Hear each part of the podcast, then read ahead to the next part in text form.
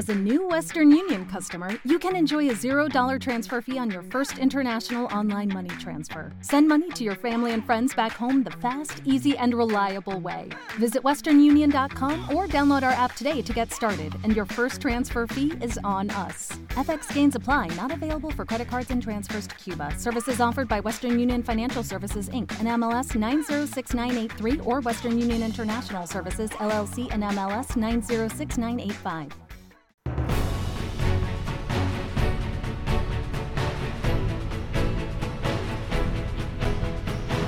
Es Radio, la noche de Dieter. Con Dieter Brandau.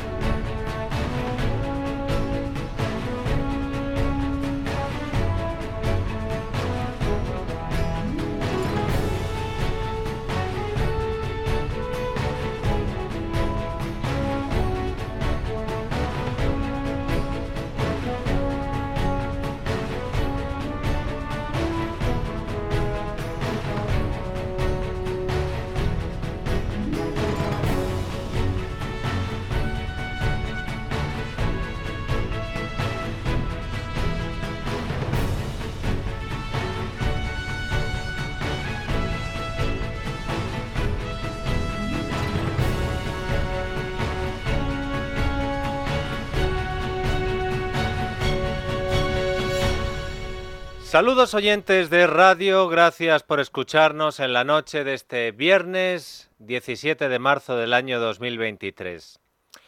Probablemente una de las noticias más comentadas a lo largo del día de hoy fue la que sucedió anoche, cuando un concursante ganó el mayor premio en toda la historia del concurso de pasapalabra.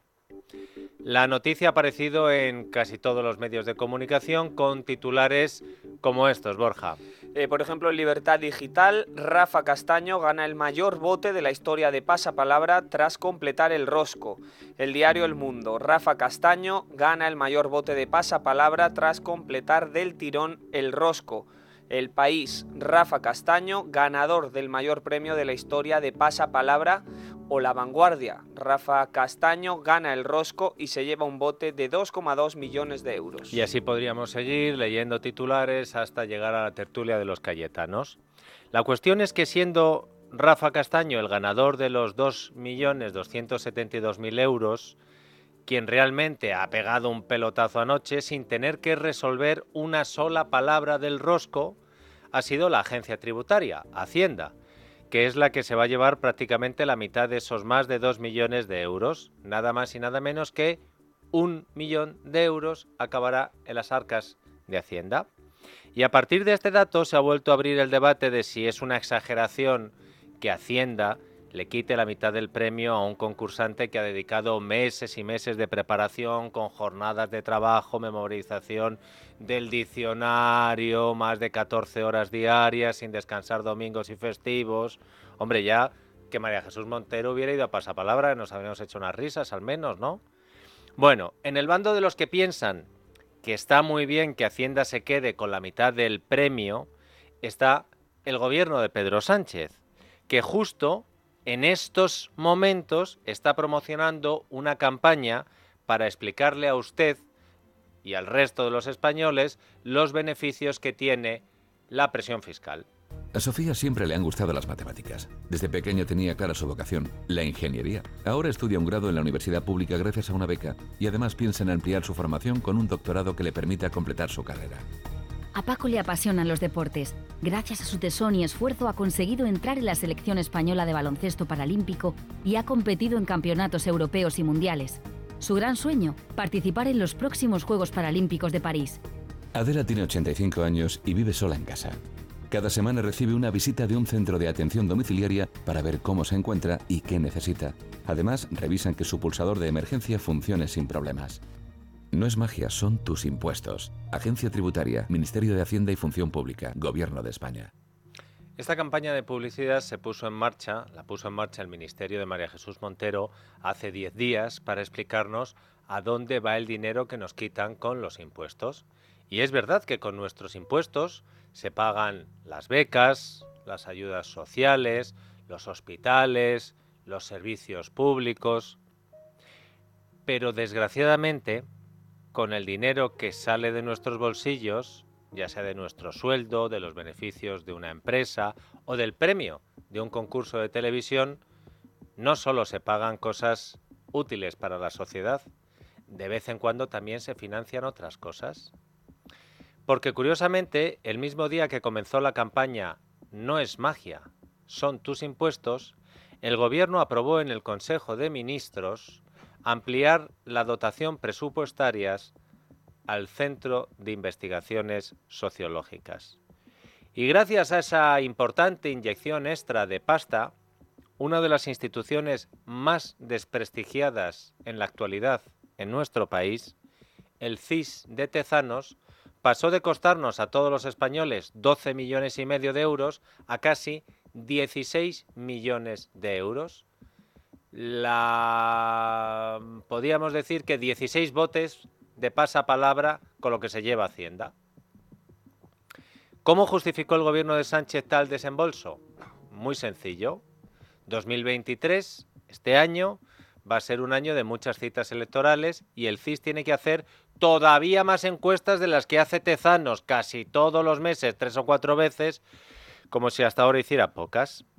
Y hoy hemos conocido otra de esas encuestas que usted y yo pagamos con los 16 millones de euros que Sánchez le ha dado a Tezanos. El Centro de Investigaciones Sociológicas ha publicado el barómetro del mes de marzo, un barómetro en el que Tezanos ha vuelto a hacer magia con nuestros impuestos, en contra de lo que dicen todas las encuestas de todas las casas demoscópicas.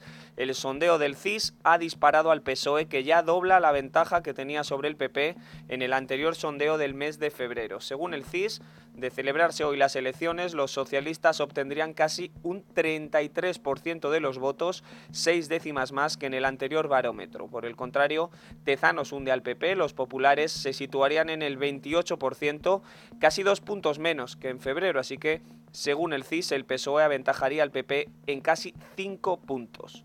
La tercera fuerza sería Vox, con un 10,1% de los votos, pero por un estrechísimo margen. Superaría por tan solo una décima a Unidas Podemos, que se quedaría en el 10%. Así, el tándem PSOE-Podemos estaría por encima del 42% frente al 38% que sumarían PP y Vox. Desde Ferraz dan mucha credibilidad a los datos del CIS, al menos públicamente María Jesús Montero, número 2 de los socialistas y ministra de Hacienda en los ratos que le quedan libres.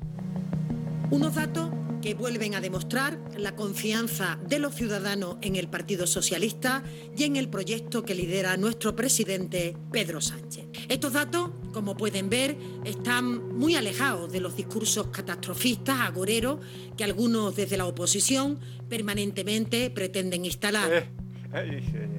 Has estado bien, Borja, ¿eh? con lo de Tezanos haciendo magia con nuestros impuestos. Hay que decir, Dieter, que el trabajo de campo del CIS se realizó entre el 1 y el 11 de marzo. Ay, señor, entre el 1 y el 11 de marzo. Eh, ¿Les parece que hagamos memoria para recordar qué cosas ocurrieron entre el 1 y el 11 de marzo para contextualizar aún más esta magia que hace Tezanos con nuestros impuestos, que dice que el PSOE dobló su ventaja sobre el PP entre el 1 y el 11 de marzo? Pues venga, vamos a hacer memoria, vamos a hacer magia, Isaac. Miércoles 1 de marzo. Ese día se conoce que el socialista Juan Bernardo Fuentes Curbelo, a partir de entonces conocido en toda España como el Tito Berni, acudió como diputado a un prostíbulo de Madrid, acompañado de otros implicados en el caso mediador, unas horas después de que su partido, el PSOE, y su gobierno, el de Sánchez, leyeran en el Congreso una declaración institucional para condenar la prostitución. Esto decía en una entrevista en la televisión canaria el Tito Berni ese mismo día 1 de marzo, cuando empezaba la encuesta de Tezanos. No voy a club de alterne, que no hago comilona y que no consumo sustancias estupefacientes. Tengo mi conciencia tranquila. Y a renglón seguido dijo, y pido perdón a mi familia por todo lo que he hecho. Ellos eh, ya saben a qué me refiero. Arrinconado por todas las informaciones que se iban conociendo y que afectaban al despacho del Tito Berni en el Congreso de los Diputados, el portavoz del Grupo Socialista en el Congreso de los Diputados no supo cómo escapar de las preguntas de Susana Griso en Antena 3 ese 1 de marzo. ¿Cuántos nombres conoce usted? Algunos. ¿Cuatro? ¿Cinco? Algunos. ¿Qué más dará? Jueves 2 de marzo. Las portadas de la prensa se llenan con la decisión de Ferrovial de trasladar su sede social a los Países Bajos. El gobierno de Sánchez trata de aplacar las críticas lanzándose en trompa en contra del empresario presidente ferrovial Rafael del Pino. Uno de los motivos de la salida de Ferrovial es que el ordenamiento jurídico holandés es más fiable que el que España tiene en la actualidad. Los insultos a los empresarios ya no son solo cosa de los podemitas. Escuchen lo que el 2 de marzo dijo el ministro de Seguridad Social José Luis Escriba. Lo que me suscita así de repente es, es decir, eh, qué mala consejera es la codicia a veces. El jueves 2 de marzo se conocen los datos de paro registrado, sin contar con los parados ocultos por la nueva reforma laboral de los que luego hablaremos. El paro aumentó en 2.600 personas y registró especialmente un preocupante crecimiento del desempleo entre los jóvenes. Viernes 3 de marzo. La trama del Tito Berni sigue dejando titulares. El PSOE sigue oponiéndose a una comisión en el Congreso sobre el caso y la presidenta del Congreso, Merichel Batet, no facilita la entrada en el despacho del Tito Berni a la policía que busca el iPad del Tito Berni. Además, la bronca en el seno del gobierno de coalición de progreso alcanza niveles inauditos. Podemos anuncia que va a votar en contra de la reforma de la ley del sí sí propuesta por el PSOE. Nosotros no vamos a votar con el PP volver al Código Penal de la manada. Cualquier votación que nos lleve a consolidar ese acuerdo con las derechas tiene que tener la negativa por nuestra parte y por parte de todos los grupos parlamentarios que han consolidado esa mayoría feminista que existe en el Congreso. Sábado 4 de marzo, manifestación de policías y guardias civiles en Madrid contra la reforma de la Ley de Seguridad Ciudadana que luego posteriormente no saldría adelante porque una vez más la coalición Frankenstein salta por los aires.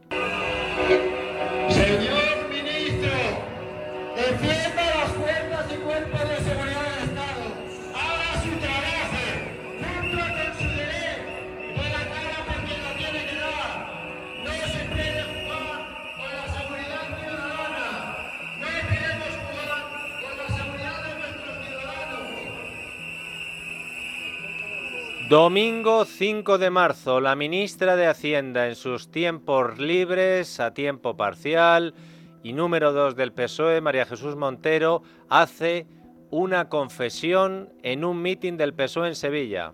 Las pensiones son ayuda al pago de la luz del hijo que no puede pagar la luz. Es ayuda a irle al supermercado para comprarle las cinco cosas que no puede comprar tu hija o que considera un, lujo. Es la ayuda que le dan a nuestros jóvenes para que puedan los fines de semana salir. Lunes 6 de marzo, el presidente de Cantabria, Miguel Ángel Revilla, dice que la delegada del gobierno en Cantabria, la socialista Ainhoa Quiñones, le avisó del registro en la consejería antes de que llegara la policía. Cuando me estaba afeitando me sonó el móvil y era la delegada del gobierno de Cantabria que me comunicaba que a las siete y media iban a entrar en la Consejería de Obras Públicas inspectores fiscales, policías, ante un caso de corrupción Ese lunes 6 de marzo siguen los enfrentamientos en el seno del gobierno de coalición de progreso por la reforma de la ley Sánchez Montero, la ley del CSI. Yone Belarra acusa al PSOE de traicionar al feminismo y Margarita Robles se enfada mucho. La señora Belarra y cualquier persona debería ser más humilde de reconocer los méritos de los demás.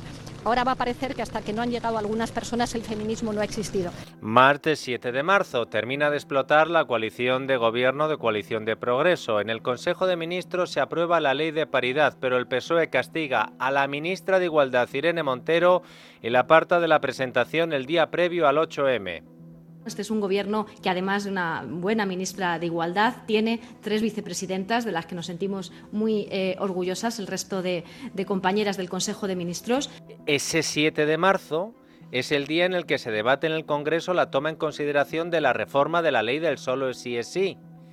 Todo el gobierno, el sanchismo y el yolandismo deja solas a Irene Montero y a Yone Belarra, solas las dos en la bancada. La socialista Andrea Fernández, la portavoz de Igualdad del PSOE, desde la tribuna le suelta esto a Montero. Estamos cansadas de sus peroratas, señorías de Unidas Podemos. Dejen la hipérbole y háblenos de soluciones. Es lo maduro y lo serio.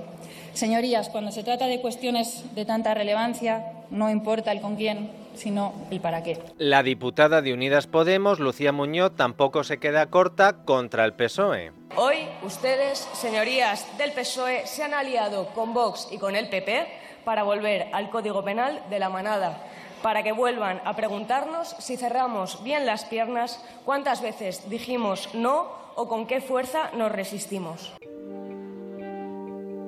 Ese mismo día, 7 de marzo, y después de meses de ocultación, el Ministerio de Yolanda Díaz reconoce que existen al menos 443.000 parados más de los que reflejan sus estadísticas y que están ocultos bajo el concepto de trabajadores fijos, discontinuos, inactivos.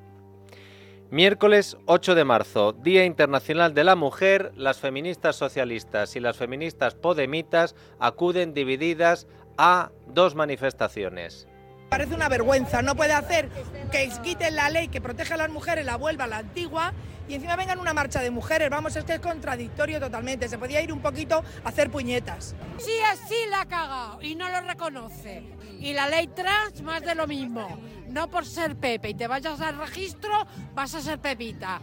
Pues mientras en las calles se ve cómo las manifestaciones del 8M registran una afluencia muchísimo menor que en años anteriores, nos enteramos de que el presidente Pedro Sánchez ha decidido no votar su propia reforma de la ley del solo es sí es sí. No es que votara abstención o se pusiera del lado de Montero, es que ni estuvo en el Congreso, dejó tirada a Montero y a Belarra, ni votó telemáticamente. Se esfumó. Y a día de hoy, el gobierno no ha explicado por qué el presidente se negó a votar. Ese día el 9 de marzo se lo preguntaron. El 8 de marzo, perdona Isabel Rodríguez. Pero no había nada en la agenda oficial a esa hora que impidiese toda la agenda, que toda la agenda del presidente personalmente o votar telemáticamente. La agenda del presidente, toda su agenda, como usted comprende, no es, eh, no es pública. Jueves 9 de marzo, el ministro del Interior, Fernando Grande Marlasca, justifica la destitución del coronel de la Guardia Civil, José María Tienda, implicado en el sumario del Tito Berni. Lo fundamental es esa pérdida de confianza expresada principalmente por el general jefe de la zona, quien ha manifestado, se la, elevó a la directora general de la Guardia Civil, que en, en los mismos términos la elevó al secretario de Estado de Seguridad, quien ha acordado el cese. El 9 de marzo continúa la huelga de los letrados de la Administración de Justicia del Estado, con manifestación incluida ese día hasta el Ministerio de Justicia de Pilar Job.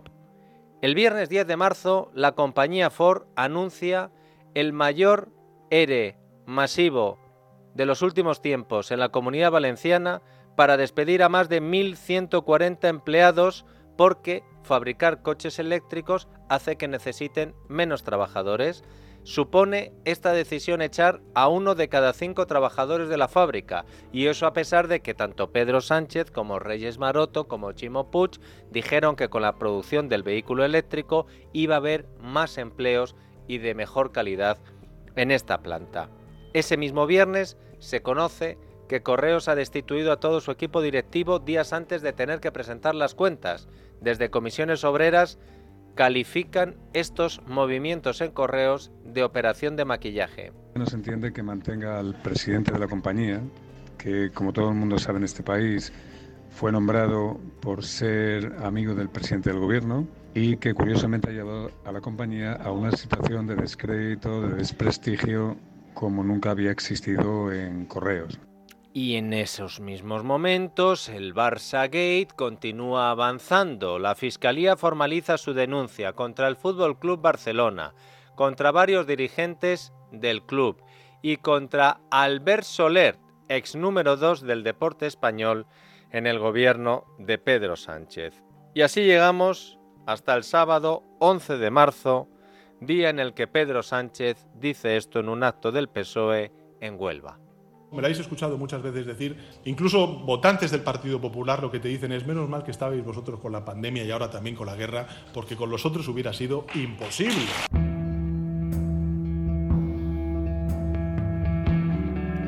Pues esto es a grandes rasgos las noticias políticas más importantes en nuestra opinión que se produjeron del 1 al 11 de marzo. El Tito Berni, el Barça Gate, despidos en Ford, descubrimiento de medio millón de parados ocultos en las estadísticas, broncas en el gobierno de coalición, pinchazo en la manifestación más dividida del 8M, salida de Ferrovial a España, de España. Y según el CIS, todo esto que pasó entre el 1 y el 11 de marzo ha hecho que se multipliquen los españoles que dicen votar al PSOE de Pedro Sánchez. Deben ser esos que Sánchez dice que siendo de la derecha le paran por la calle y le dicen gracias presidente porque si no llega a estar usted. Una encuesta, la del CIS, que recuerden, la pagan ustedes de su bolsillo. No es magia, son tus impuestos. Pues siguiendo con este eslogan de Hacienda, yo creo que ya puestos, Tezanos, ahora que Sánchez le ha dado varios millones de euros más de presupuesto, debería contratar al famoso mentalista Anthony Blake, para que cada vez que el CIS publique un sondeo tan surrealista como el de hoy, aparezca Anthony Blake y nos lo aclare a los españoles. Mi nombre es Blake y todo lo que han visto esta noche ha sido producto de su imaginación. No le dé más vueltas. No tiene sentido. Y hablando de dinero y de magia, yo creo que José Luis Escriba también tiene dentro de él un mago y cree que va a hacer magia con lo de la reforma de las pensiones. Y no nos quiere contar el truco, porque los magos no cuentan los trucos, así que cuando se le dice, oiga, ¿y dónde están las cuentas? ¿Y dónde está la memoria económica? Dice, ah, un mago nunca revela sus trucos. Después de alcanzar un acuerdo con UGT y comisiones obreras, por supuesto sin contar con la patronal, las pequeñas y medianas empresas y los autónomos, después de aprobar ayer un Consejo de Ministros extraordinarios esa reforma, hoy el BOE ha, ha publicado el Real Decreto que desarrolla la segunda fase de la reforma de las pensiones. Entrará en vigor el 1 de abril y contempla subidas de bases máximas y de cotizaciones y esa opción de elegir entre los últimos 25 años cotizados o 29 descartando en este caso los dos peores.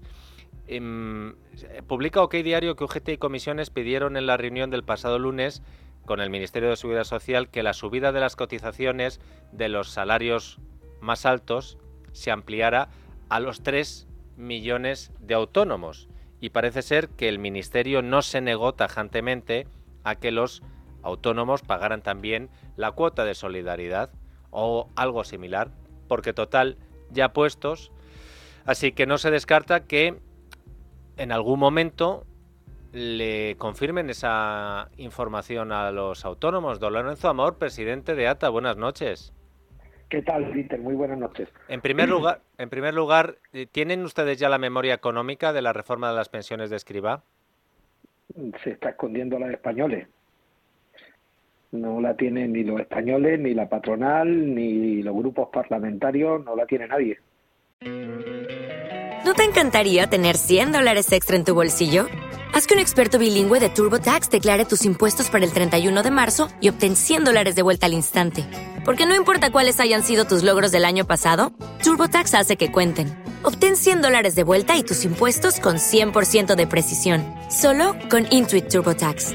Debes declarar para el 31 de marzo. Crédito solo aplicable al costo de la presentación federal con TurboTax Full Service. Oferta sujeta a cambios o cancelación en cualquier momento.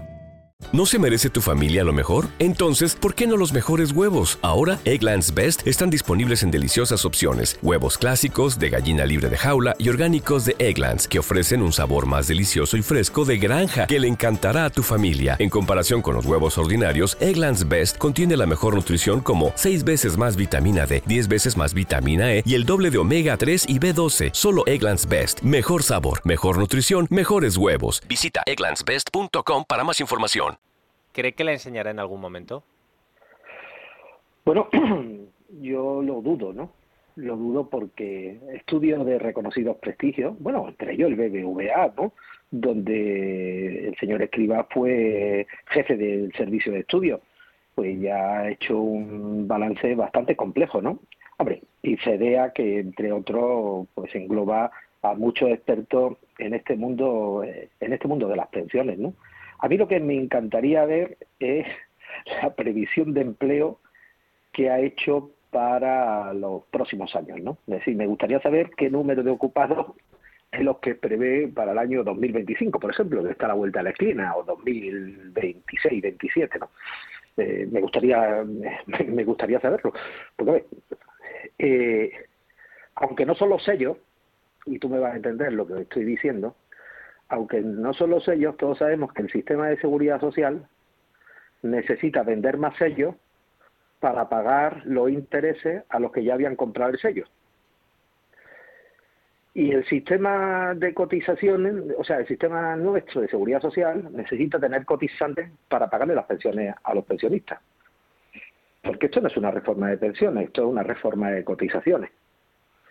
Y lo que se ha hecho es subir las cotizaciones. Por ejemplo, Hace 13 meses el ministro Escribá nos vendía a todos los españoles en un acuerdo con Comisiones Obreras y UGT, con la oposición de la patronal, de que se implantaba un MEI el 0,6% y que eso era la salvación y la sostenibilidad para las pensiones, 40.000 millones de euros. Hoy en el BOE no ha transcurrido ni 90 días de que entra en vigor el MEI, se ha derogado y entra un nuevo MEI con el 1,2 es decir, lo duplica. Señal de que no, no nos estaban contando la verdad. Ya pedimos en aquel momento la memoria económica, se nos ocultó. Se vendió que era la sostenibilidad de las pensiones, ¿no? que era un fondo importantísimo y que eso iba a garantizar las pensiones de los baby boomers. Bueno, pues en aquel entonces lo que parecía la salvación, ahora resulta que no vale, que ahora el MEI tiene que ser el doble. Pero así es todo. O sea, eh, se firma un acuerdo con los sindicatos donde iban a subir eh, el 6% la cuota de solidaridad y horas más tarde ha subido al 7%. Bueno, eh, así es todo. La amenaza de que pueda extenderse a los eh, autónomos lo de la cuota de solidaridad por la petición de UGT y comisiones obreras, ¿lo ven ustedes como una amenaza para eh, que tampoco pidan mucho, tampoco hagan mucho ruido con esto, no vaya a ser que les aticemos otro palo? A ver, esto es un real decreto que se tiene que convalidar. Dice que lo va a, traer a trabajar como proyecto de ley. Bueno, prácticamente la legislatura está acabada. Yo no creo que esto se tramite como proyecto de ley. Vamos a ver quién gana, quién gana las próximas elecciones. Pero es indudable que si él, si él pretendiera o ganar las elecciones, no me extraña que sigan con boca de tuerca y desde luego apretando más a autónomos, empresas y trabajadores. Don Lorenzo Amor, presidente ATA, muchas gracias por atender nuestra llamada como siempre. Feliz fin de semana. Gracias.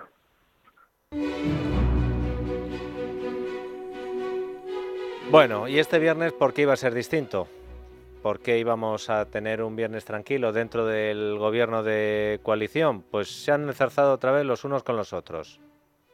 Empezando, Dieter, por los socios de coalición, la secretaria general de Podemos y ministra de Derechos Sociales, Yone Belarra, ha vuelto a cargar una vez más contra el Partido Socialista. Escuchen. La semana pasada el Partido Socialista anunciaba su lema de campaña. defiende lo que piensas. Yo creo que la gente de este país, especialmente la gente progresista, no piensa que hay que mantener intacta la ley Mordaza, no piensa que hay que volver al Código Penal de la manada y no piensa que hay que mantener bloqueada la ley de vivienda o la ley de salud mental en el Congreso. Estamos muy preocupadas por el giro a la derecha que ha llevado a cabo el Partido Socialista. Pensamos que ese es el camino más rápido para que no se pueda reelegir a este gobierno. Y la última es la moción de censura. Ahora ya hasta se pegan por esto, por el formato, Lucía. Sí, desde Podemos Dieter siguen insistiendo en la necesidad de que solo intervengan mujeres para confrontar lo que califican de machismo en Vox y aunque de momento no ha trascendido la posición del Gobierno, en este sentido, este viernes Yone Belarra ha reconocido lo siguiente. De momento no, pero sabemos que hay gente en el Partido Socialista que ve con buenos ojos esta propuesta. Mientras desde el PSOE siguen con la misma estrategia de no desvelar la fórmula de intervención que va a utilizar el Gobierno en la moción de censura. Félix Bolaños, ministro de Presidencia. Mire, la moción de censura eh, estamos trabajando en cómo encararla. Permítanme que, no les adelante eh, la estrategia que vamos a adoptar en esa moción de censura. La verán ustedes a partir del martes de la semana que viene y, desde luego, nosotros como Gobierno la tomamos como una gran oportunidad. Gran oportunidad para comparar los modelos. La semana que viene tenemos programación especial en el radio por la moción de censura. Y vamos a ver Vamos a ver porque tengo sorpresas para el equipo de la noche de radio y también para los oyentes. Pero a esta hora, ¿qué sabemos del formato? ¿Va a subir solo Sánchez? ¿Va a subir Yolanda Díaz? ¿Van a hacer caso a Podemos? ¿Y va a subir Yone Belarra? ¿Va a subir Irene Montero? Rubén Fernández, ¿qué nos puedes adelantar? Buenas noches. Buenas noches. Lo que está claro es que la respuesta pivotará en el presidente. Sánchez será el encargado de dar la réplica y se centrará en Abascal, ya que el líder de Vox será el encargado de subir a la tribuna para exponer los motivos de la moción. Con el reglamento en la mano, el presidente del gobierno puede intervenir en cualquier momento, ya que es el censurado. También puede hacer más de una intervención. Del contenido de Sánchez solo se sabe que tratará de contraponer modelos, el suyo frente al de PP y Vox, porque sí, el presidente del gobierno tratará de inducir al error y afirmar que es una moción conjunta de toda la derecha.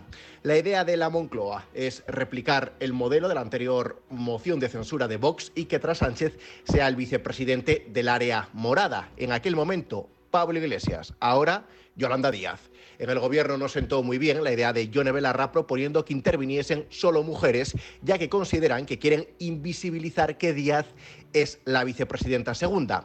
Es cierto que puede intervenir cualquier ministro. En la moción de 1980 de González a Suárez lo hicieron casi todos, pero es algo que Moncloa no contempla y afirma que si hay más de una intervención será acordada y pactada. Como mucho podrían dar réplica a alguna otra vicepresidenta más y muchos señalan a la ministra de Economía, Nadia Calviño. Uy, como salgan Yolanda Díaz y Nadia Calviño y deje a Yone Belarra y a Irene Montero en el banquillo. Bueno, si el PSOE y Podemos ya ven cómo están, entre Podemos y el yolandismo ni les cuento. No paran de decirle desde Podemos a Yolanda Díaz que presente de una vez Borja su plataforma. Lleva siendo una constante en los últimos meses, pero es que ya en los últimos días a los dirigentes de Podemos se les ha visto más exasperados con los tiempos de Yolanda Díaz. Urgen a la vicepresidenta a que presente de una vez su proyecto Sumar y su candidatura a las elecciones generales, pero antes de esa presentación de Sumar, Podemos quiere llegar a un acuerdo previo de coalición como paso indispensable para arropar a la vicepresidenta como candidata. Eso sí, niegan que sea una amenaza a Yolanda Díaz. Lilith Bestringe, secretaria de organización de Podemos en Radio Nacional no es una amenaza, ¿no? Para nosotros es el orden lógico de las cosas. Lo que queremos es que haya un acuerdo de coalición cuanto antes para precisamente poder arroparla en su presentación como candidata, siendo conscientes o teniendo la confirmación de en qué se traduce el proyecto de Yolanda y la cuestión cuanto más clara, mejor. Precisamente hoy le han preguntado a Yone Belarra si va a acudir a la presentación de Sumar en la que Yolanda Díaz parece que se va a erigir ya como candidata a las generales. Por la respuesta de Irene de Yone Belarra, hombre, ilusión, lo que se dice ilusión no le hace mucha. Ministro, ¿usted tiene previsto, en caso de que le invite Yolanda Díaz, en cuando haga la presentación de su candidatura, si es así, eh, ¿tendría problema en acudir a ese acto, por ejemplo? Sobre este tema no tenemos ninguna novedad respecto a lo que ya hemos dicho esta semana. Bueno, pues como ven, no mucha ilusión no le hacía. Y mientras Podemos Presiona a Yolanda Díaz. ¿Qué hace Yolanda Díaz? Pues seguir a lo suyo. ¿Y qué es lo suyo? Pues cuidar su imagen, ponerse de perfil, no exponerse, lanzar su plataforma pero no mezclarse, buff, con los de Podemos. Hoy ha protagonizado un acto sobre el impacto de la precariedad laboral en la salud mental.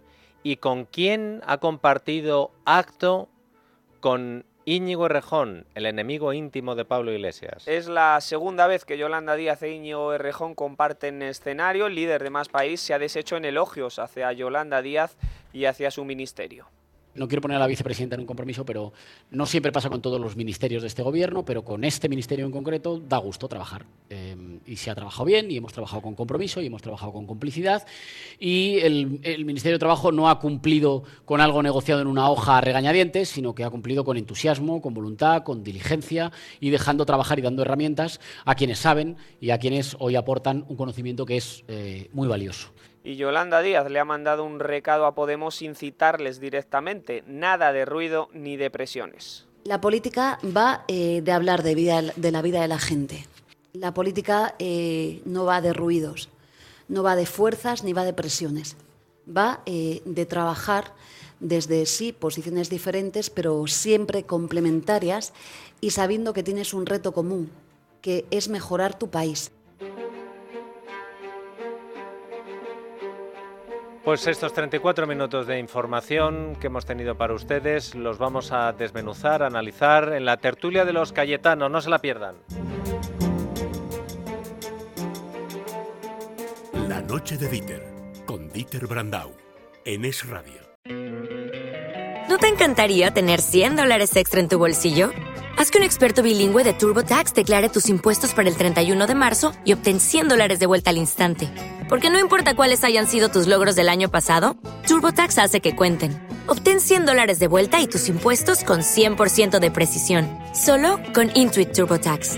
Debes declarar para el 31 de marzo. Crédito solo aplicable al costo de la presentación federal con TurboTax Full Service. Oferta sujeta a cambios o cancelación en cualquier momento.